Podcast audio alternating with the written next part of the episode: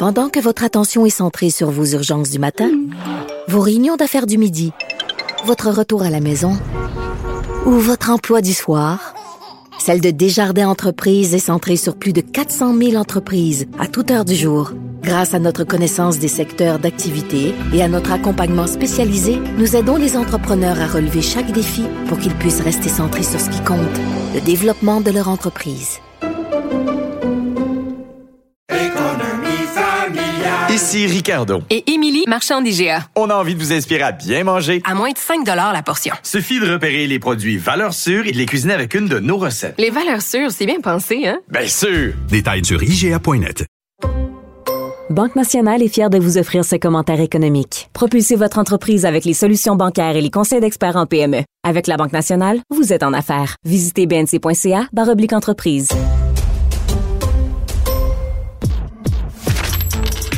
Économie, finance, affaires, entrepreneuriat. Francis Gosselin.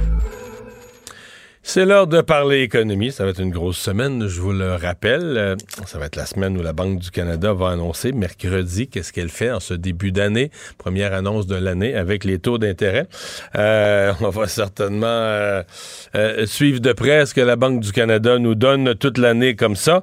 on va tout de suite parler de l'industrie pétrolière. Francis, bonjour. Salut Mario. L'industrie pétrolière, moi je pense à ça, puis faut plus, comme la caisse de dépôt, faut plus mettre une scène là-dedans, là, faut plus investir là-dedans, c'est fini ça, c'est le passé. c'est le passé euh, à, 37% d'augmentation du prix de l'action de Suncor. Euh, j'aurais voulu euh, en acheter un petit peu début, ah. début 2022, je te dirais. moi je l'ai acheté en, à 2021. Ah, ben c'était très bon aussi.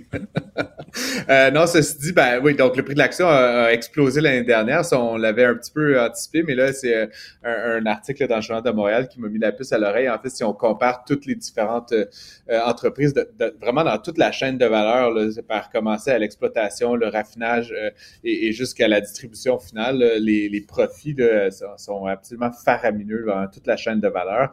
c'est sûr qu'évidemment, le prix qui a été très élevé pendant une bonne partie de l'année en raison Ouais, ben, le, prix de, le prix du brut, Qui, qui, était pas tellement, qui était pas tellement explicable par des, des phénomènes d'offres et de demande locales autant que par le conflit en Russie. Euh, bon, évidemment, la, mars, avril, mai, le baril a été euh, entre 100 et 120. Il m'a dire à ce prix-là. Euh, Exactement. C'est quand tu étais rentable à 60 pièces le baril avant, puis tout à coup il est à 120 pour des raisons extérieures qui augmentent pas vraiment tes coûts de production significativement. Ben, c'est sûr que tu imprimes le cash là.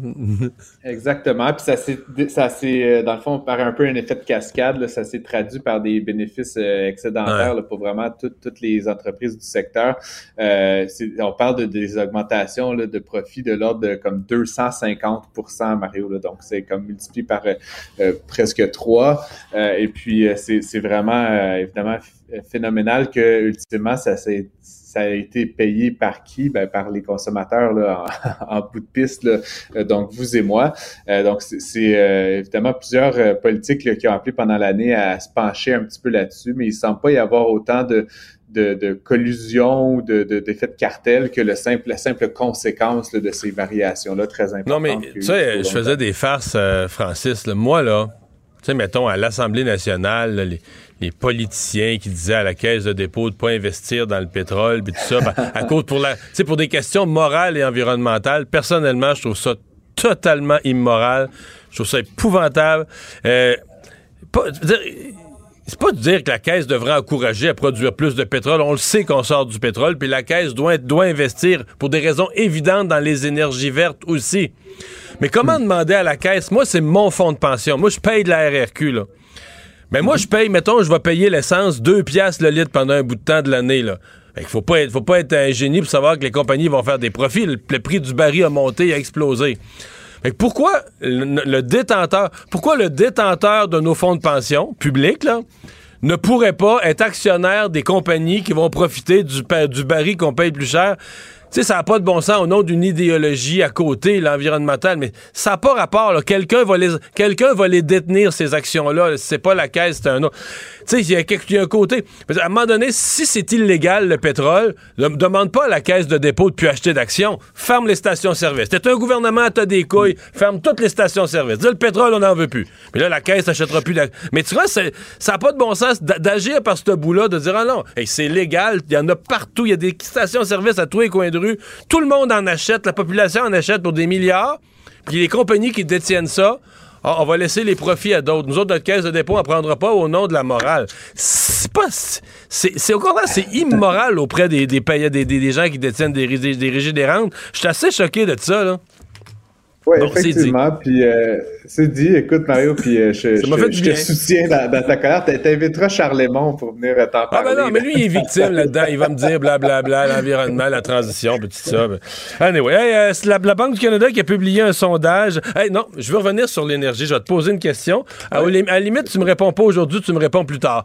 Pour nos, pour nos, nos auditeurs, téléspectateurs, qui ont, des, ont ou auraient ou sont les actions des compagnies énergétiques. toute la gang. Tu as nommé Suncor qui est Petro-Canada, Exxon qui est SO, on pourrait toutes les nommer. On pourrait même aller dans les compagnies de pipeline, les Enbridge et autres. Toutes ces compagnies-là se transforment pour dire on n'est plus des compagnies pétrolières, on est des compagnies énergétiques. Parce que ces compagnies-là reconnaissent que d'ici 2050, du pétrole va en avoir de moins en moins. personne, personne ne nie la sortie progressive de l'industrie du pétrole. Et donc là, essaie d'investir dans des nouvelles énergies, euh, la capture du carbone, essaie de jouer dans l'éolien, le solaire. Est-ce que tu y crois ou pas? Est-ce que tu penses quelqu'un qui détient aujourd'hui des actions d'Exxon, qui détient des actions de Shell, est-ce que cette personne-là peut avoir confiance que la compagnie va faire une transition puis va rester un joueur? Parce que, tu sais, ils ont beaucoup de cash, ils ont beaucoup de liquidités, ils peuvent acheter des parcs d'éoliennes. Est-ce que tu y crois qu'ils vont faire la transition puis demeurer de grandes compagnies énergétiques ou tu fais partie de ceux qui pensent que, écoute, c'est des pétrolières, ils essayent de jouer dans le reste, mais tu sais, dire, la valeur de l'action. Tu sais, ces compagnies-là vont tomber en 2025, 27, 28, 30. Ces compagnies-là vont tomber avec le pétrole. C'est quoi ton opinion? Je pense que c'est difficile de répondre pour l'ensemble du secteur, puis c'est même à la difficile de, de dire que celle-ci et pas celle-là va réussir. D'ailleurs, tu, tu me ferais, Mario, parce que tu sais que BP, qui était historiquement British Petroleum, euh, s'est rebaptisé BP pour Beyond Petroleum. Je ne savais pas ça. Ah, tu savais ça. Donc, euh, et donc, évidemment, ça reste BP un, un immense explorateur à l'échelle globale. Je pense que c'est le plus gros, là. c'est le plus gros qui n'est pas des pays arabes, là. Mais ils sont dans cette logique, comme tu décris, de, de passer donc par-delà une, une, seule ressource et donc d'aller dans. Euh, donc ma réponse très rapidement, puis on pourra en reparler plein de fois, Mario, euh, dans l'année, mais, mais je te donne, tu sais, il y a plein d'exemples historiques d'entreprises qui justement, à cause qu'il y avait des ressources, à cause qu'il y avait de la profitabilité, là, comme on vient d'en parler, ont décidé un peu d'investir, puis idéalement dans des secteurs pas trop loin de leur secteur d'activité. Donc comme tu dis, ça reste des entreprises à la base énergétiques. Puis je pense que tu sais l'ingénierie, les cerveaux qui ont dans ces entreprises là qui sont capables de transmettre des choses dans un pipeline, mais sont peut-être capables de transporter d'autres choses comme du gaz naturel qui est un petit peu mieux, hein? puis après ça, pourquoi pas de l'hydrogène, puis whatever, comme je te dis, c'est du cas par cas. Euh, tu sais, un exemple historique qui est quand même assez fabuleux, Mario, c'est Nokia, l'entreprise euh, euh, scandinave là, que tu connais qui, faisait des cellulaires, là, qui maintenant a été acheté par Microsoft puis qui est pas mal morte, là, mais, mais historiquement, Nokia, c'était une entreprise de foresterie qui est devenue une entreprise de pétrochimie qui est devenue une entreprise de télécommunications cellulaires. Tu sais, puis ça fait, c'est, mais il y, en a, il y en a pas mille des entreprises de même dans l'histoire. c'est un gros exemple. c'est un bon exemple. Est-ce que Suncor va devenir une entreprise d'exploitation éolienne? Tu sais, on, on s'en reparlera dans 20 ans, mais, mais c'est très difficile de choisir laquelle de toutes celles-ci va, va, réussir à faire cette transition.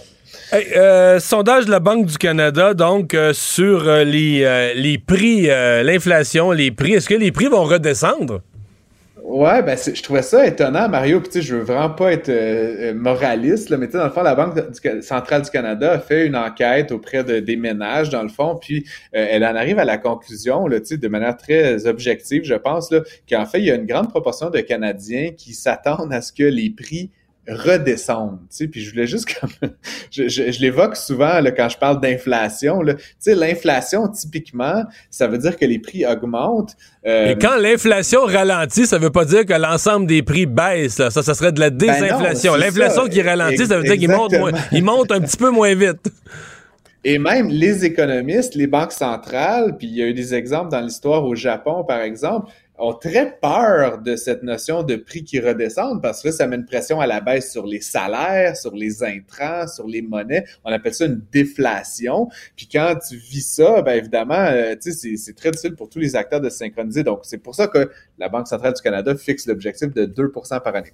Donc, le, rapport dit il y a une personne sur quatre au Canada qui pense que les prix vont baisser. Je voudrais juste, encore une fois, remettre les pendules à l'heure. Les salaires vont augmenter, probablement, on se le souhaite. Euh, les, les, valeurs boursières ont, ont été bien affectées en 2022 soit en 2023, 2024, elles vont repartir à la hausse, mais les prix vont au mieux stagner et, et, et, au pire augmenter de 2, 3, 4% Mais cette idée que demain, euh, la, la, salade romaine, elle va coûter une pièce, puis que, les, les, que, les prix vont rediminuer, c'est peu probable. Notre pouvoir d'achat va augmenter par l'augmentation de la rémunération. Puis, on n'en a pas parlé encore, Mario, mais le salaire minimum cette année euh, va passer de, 15, de 14,25 à 15,25. C'est une augmentation de 7% là, de la rémunération des gens au bas de l'échelle. Donc, c'est comme ça que ça se traduit. Ouais, mais passé, il fallait l'augmenter de 30% le salaire minimum. Quoi? Ça, c'est pour une autre À 18 de l'heure, tu, vas me dire, Mario, c'est ça? tu vois pourquoi arrêter? Euh, je comprends pas quand on dit que c'est pas grave, pourquoi arrêter à 18? Pourquoi pas 20, 22, 25, 30? Je sais pas. Je te, rappelle qu'il y a 4 ans, on disait le salaire minimum à 15 puis là, maintenant, il est à 15 puis là, c'est ces mêmes personnes-là qui veulent qu'il soit à 18, mais il y a toujours un lag entre ces attentes un peu déraisonnables. Ceci dit, 7 d'augmentation, Mario, là, j'ai pas, j'ai pas trouvé la série temporelle, mais c'est une très forte augmentation. C'est la plus grosse de tous les temps, je pense. Ben, je sais pas, c'est ça. Je pense que oui. je pense que oui. Euh, c'est une très importante hausse. Donc, encore une fois, c'est parce que les gens à toutes les échelles, mais notamment au bas de l'échelle, vont gagner 7% qui vont regagner du pouvoir d'achat. Puis maintenant que la plupart des biens et services coûtent 5, 6, 7% plus cher à cause de l'inflation, ben, ils vont maintenir et rattraper cet effet-là de l'inflation grâce au salaire minimum. encore une fois, c'est très, très peu probable, c'est ce que tous les économistes disent, que les prix diminuent par rapport à ce, nouvel, ce nouveau benchmark euh, post-inflation qu'on a atteint euh, au cours de l'année 2022. Alors, euh, tu nous parles d'une nouvelle compagnie technologique, là, ou nouvelle technologie qui fait à son tour ses mises à pied. Le chiffre est moins gros, par exemple. Ben, c'est ça, puis c'est intéressant, Mario. J'ai trouvé en fin de semaine, tu sais, moi, dans mes temps libres, je, je regarde des tableaux euh, économiques, là, tu peux C'est bien ça. t'imaginer. Mais euh, donc, c'est Spotify aujourd'hui qui a annoncé avoir supprimé 600 postes, donc c'est à peu près 6% là, de ses effectifs d'une dizaine de milliers de personnes. Euh, Spotify, qui est une entreprise suédoise, là, technologique, donc qui distribue de la musique essentiellement là, sur sa plateforme. Et donc, le tableau dont je te parle, Mario, c'est vraiment intéressant. Ça montre vraiment tous les licenciements Google, Meta, Microsoft, Amazon, Salesforce, vraiment tous les acteurs et le nombre d'employés et surtout la proportion que ça représente de, leur, de leurs effectifs totaux. Donc, comme je l'ai dit plusieurs fois à l'émission, euh, Twitter vraiment en tête de palmarès avec 50% de, son, effectif. oui, ça c'est... Euh, mais d'autres acteurs, tu sais, je connaissais pas Kraken, c'est une entreprise dans l'univers de la crypto-monnaie, a mis 30% de ses effectifs à pied. Coinbase, qui est un autre acteur de l'univers des cryptos, 20% euh, Et après ça, tu tu sais, tous les, acteurs les plus connus, Meta, qui est vraiment un gros employeur, donc Facebook, le 13% euh, Stripe, qui est une solution de paiement automatisé, 14% Donc, j'invite les auditeurs là, qui s'intéressent. Quand tu dis 13-14 c'est 13 de leurs effectifs, du nombre total d'employés qui ont été euh, remerciés. Effectivement. Et donc, j'ai fait la somme là, de tout ça. Ça donne à peu près 240 000 personnes dans l'univers de la technologie là, qui ont perdu leur emploi euh, aux États-Unis dans les derniers six mois. Donc, c'est quand même, c'est quand même pas un super bon euh, temps là, pour être euh, pour être dans cet univers-là. Mais comme je l'expliquais plusieurs fois, quand tu as travaillé chez Google, en général, c'est pas trop difficile de se replacer après dans un autre emploi. Simplement, ça va peut-être un petit peu atténuer la pression à la hausse sur les salaires dans l'univers des technologies et donc donner un break aussi aux autres entreprises qui cherchent à embaucher ces talents-là pour euh, des, usages un petit peu plus réguliers. Merci Francis, à demain. à demain.